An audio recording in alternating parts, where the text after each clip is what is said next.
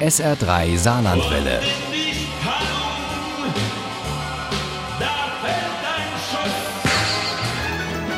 Der Krimi-Tipp. Mit dem SR3 Krimi-Tipp wollen wir heute mal so ein bisschen die Vorfreude auf die Hombuch entfachen, die am Montag beginnt. Und wir machen auch einen Abstecher nach Berlin.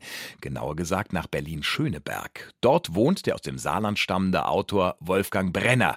Und dort spielt auch Lorelei. Also nicht am Rhein, sondern in dem Fall in Berlin. Der Krimi, den Wolfgang Brenner nächsten Samstag auf der Hombuch präsentiert. Uli Wagner über einen Saarländer in Berlin und dessen neuesten Krimi. Wenn der Vorname das einzige Schöne an einem ist, wird man empfindlich. Sagt Lorelei Kubitko, Brenners Titelfigur, die keine taffe Kommissarin ist, die für ihren Beruf brennt, sondern eine, die etliche Kilo auf die Waage bringt und eher in der Kantine als an einem Tatort anzutreffen ist. Bis sie in die Kurfürstenstraße nach Schöneberg gerufen wird. Dort ist eine 15-Jährige ums Leben gekommen. Vierter Stock, das sind gut und gerne 12 bis 15 Meter. Für den Polizisten, der den Unglücksort gesichert hat, ist alles klar. Suizid aus Einsamkeit und Schamgefühl. Lorelei Kubitko wäre diese Lösung recht. Die alleinerziehende Mutter will den Fall schnell abschließen und zu Hause sein, wenn ihre Tochter Nele aus der Schule kommt. Aber einmal in die Wohnung im vierten Stock muss sie schon. Dort trifft sie auf Gudruns erstaunlich gefassten Vater und bekommt von dem schließlich auch ein Foto des Mädchens, eines von der letzten Schulaufführung. Ich musste zweimal hinsehen. Gudrun machte einen Spagat. Das ist nichts Ungewöhnliches bei Tanzaufführungen. Ungewöhnlich war Gudrun. Sie war dick. Dick ist das falsche Wort. Gudrun war fettleibig. Sie war ein unglaublich fettes Mädchen, das einen Spagat machte.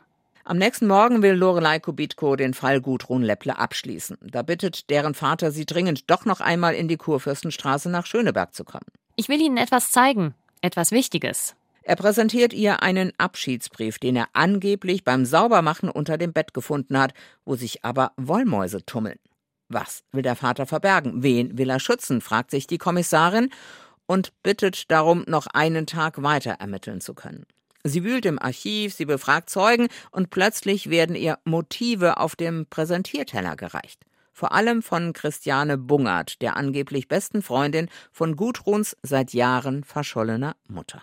Das war's also. Jetzt war das große Tor aufgestoßen. Sexueller Missbrauch. Ich war erst einmal sprachlos. Warum war nirgendwo etwas vermerkt gewesen?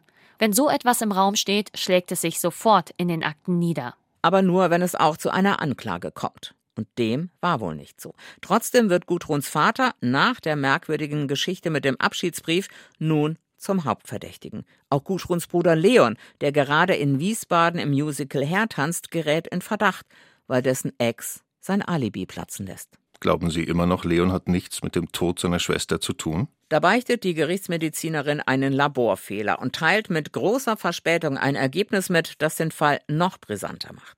Gudrun war im dritten Monat schwanger. Von wem?